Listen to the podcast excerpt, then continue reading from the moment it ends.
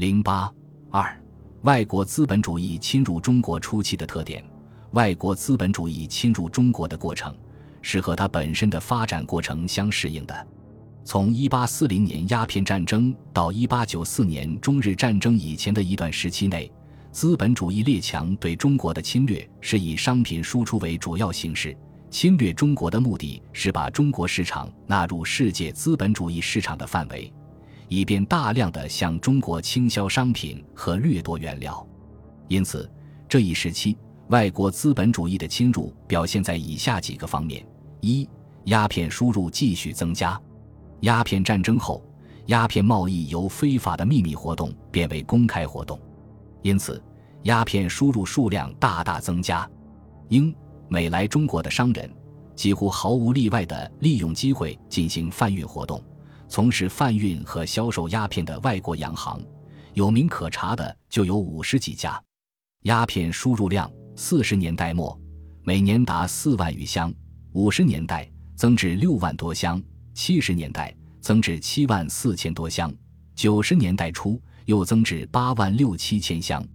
二、商品倾销和原料掠夺，洋货输华在第二次鸦片战争前数量不大。第二次鸦片战争后，即从十九世纪六七十年代到九十年代，洋货输入大增。如以棉纱为例，一八七一年至一八七三年，进口棉纱三万七千七百九十一公担；一八八一年至一八八三年，增加为十一万八千零二十公担；到一八九一年至一八九三年，更增长为七十万零四千八百七十七公担。在进口洋货中，除大宗的鸦片、棉制品、棉花外，还有煤油、糖类、粮食、铁和钢等。在出口贸易方面，中国主要的出口物资一直是农产品，其中以丝、茶为大宗。在整个19世纪下半期，丝、茶两项占出口总值的百分之五十到百分之九十。鸦片战争后，由于外国资本主义国家的需要，丝。茶出口不断增加，茶叶出口在鸦片战争前每年出口五千多万磅，一八四五年超过了八千万磅，一八五三年增至一亿磅以上。丝的出口，鸦片战争前每年出口几千包，最多不超过一万包，一八四七年达二万二千多包，一八五三年增至五六万包。从七十年代以后到甲午战争前，中国茶的出口。由于在国际市场上受到印度茶和西兰茶的竞争，出口数量没有增长，还有所下降。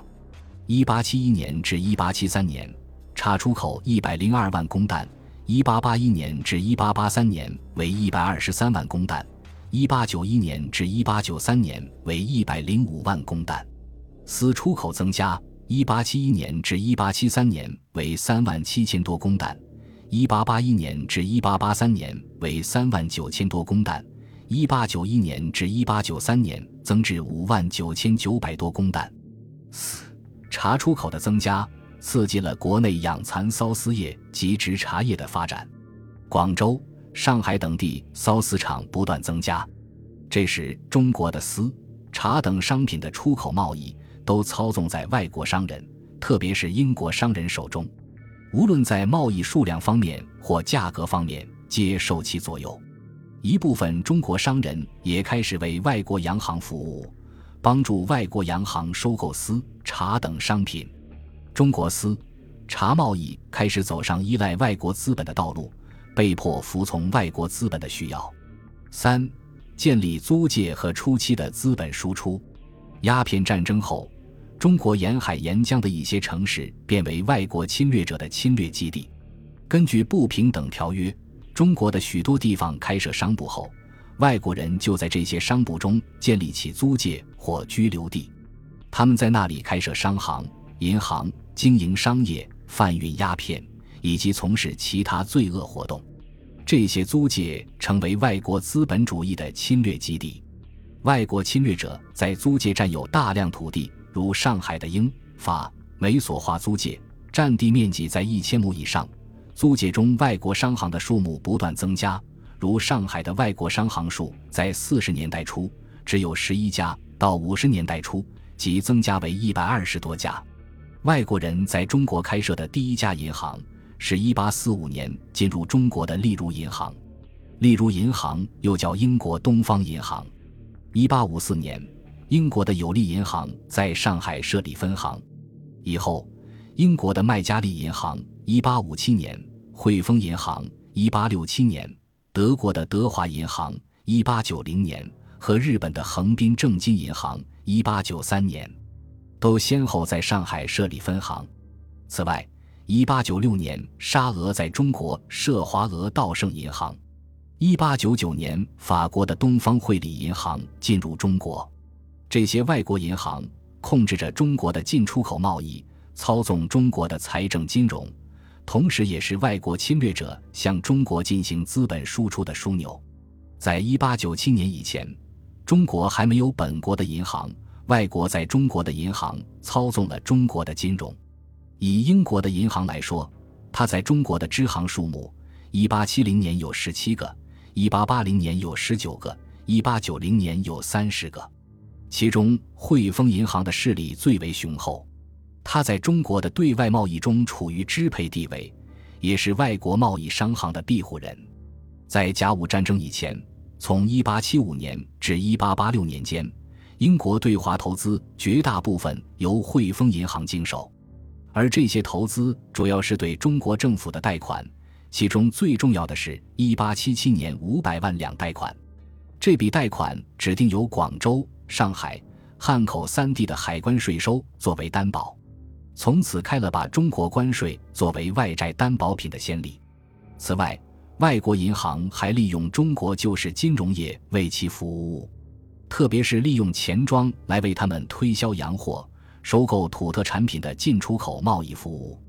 为了便于进行商品倾销和原料掠夺，外国侵略者在中国先后开设了一些轮船公司，比较大的有美国的旗昌轮船公司 （1861 年）、英国的太古洋行 （1867 年）、和颐和洋行 （1877 年）等。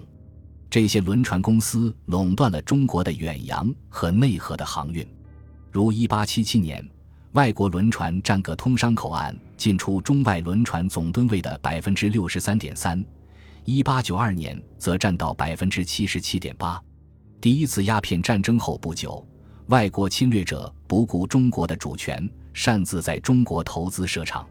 这些工厂绝大部分是为了发展他们在中国的航运业而办的船舶修造厂和为了掠夺中国的原料、土特产品而经营的各种加工工业。如砖茶厂、缫丝厂、制糖厂、制蛋粉厂、压花厂、打包厂等。此外，还有为了利用中国的廉价原料和劳动力，以便就地制造、就近销售而经营的一些轻工业，如火柴、肥皂、制药、玻璃、造纸、纸烟、铁器等工厂。在一八九五年，外国侵略者正式取得在中国设厂权以前。外国资本在中国非法设立的工厂已有一百多家，不过这一时期外国资本主义尚以商品输出与掠夺原料为主要侵略方式，因此这时的资本输出、投资设厂也主要是为商品输出服务的。由于外国资本主义进行了大量的商品输入和一些资本输入，结果促使中国就有的封建经济结构发生了重大变化。使中国经济日益带有殖民地性质，使中国的农工商业日益成为外国资本主义的附庸。另一方面，外国资本主义侵入中国，也对中国原来的封建自然经济结构起了很大的分解作用，促使中国逐渐产生了资本主义经济。四、中国买办阶级的出现。早在鸦片战争以前，当外国商人来到中国进行贸易时，在一些通商口岸就已经出现了买办，这时的买办主要任务是代理外国商人推销商品、买进货物。当时的买办是由中国的工行，如广州十三行所雇佣的人形成的。这些人是官厅特许的，他们在工行中做管事。这些管事除代理外国商人居间买卖货物之外，还管理外人商馆内部的经济和其他事务。包括贸易账目、现银存款、文件与信件保管等等。广州的中国公行也雇佣一些人看是进口货样，议定价格，开仓起货，并代洋商购办土货。所有这些为洋商服务的人，因为主要是替洋商购办物品，所以通称为买办。鸦片战争后，垄断进出口贸易的公行制度废除了，外国侵略者可以自由地选择代理人，因而买办的性质发生了根本的变化。鸦片战争前。买办是受公行商人控制的，战后则为外国侵略者所控制。随着外国资本主义侵略的加深，在外国侵略者的豢养下，中国买办阶级逐渐形成和发展起来。中国各地经济情况十分复杂，货币和度量衡制度也很不统一。外国侵略者要在中国推销商品、购买货物、创办企业，特别是要深入到中国内地。都不能不借助于中国的买办，于是他们就在中国培养了这样一批人，作为他们的附庸，为他们在中国进行经济侵略活动服务。买办的势力很大，如当时的吴建章、唐廷枢、徐保庭、徐润等都是大买办商人。唐廷枢是怡和洋行总买办，他帮助英国侵略者推销鸦片、棉毛织品、收购茶丝等产品。此外，如宁波籍的穆炳元、杨芳、钱塘人吴旭等，都是当时上海有名的买办商人。中国的买办和买办商人，是外国资本主义对中国进行经济剥削和掠夺的过程中产生的。由于外国侵略者在中国获得了巨额利润，因此中国的买办阶级也从中得到不少好处。有人曾说过，在上海的买办商人。顷刻间，千金赤手可治。徐宝庭就是一个致富巨万的买办。中国的买办阶级不仅在经济上帮助外国侵略者剥削和掠夺中国人民，他们在政治上也是与外国侵略者和清政府合作的。如大买办上海道台吴建章，一八五三年就拱手把上海海关的行政管理权送给了外国侵略者。太平天国起义爆发后。他帮助清政府设法购买军火，雇佣外国舰船运兵镇压太平军。他还联合买办商人岳董李少卿、闽董李先云等筹饷组织团练对抗太平军。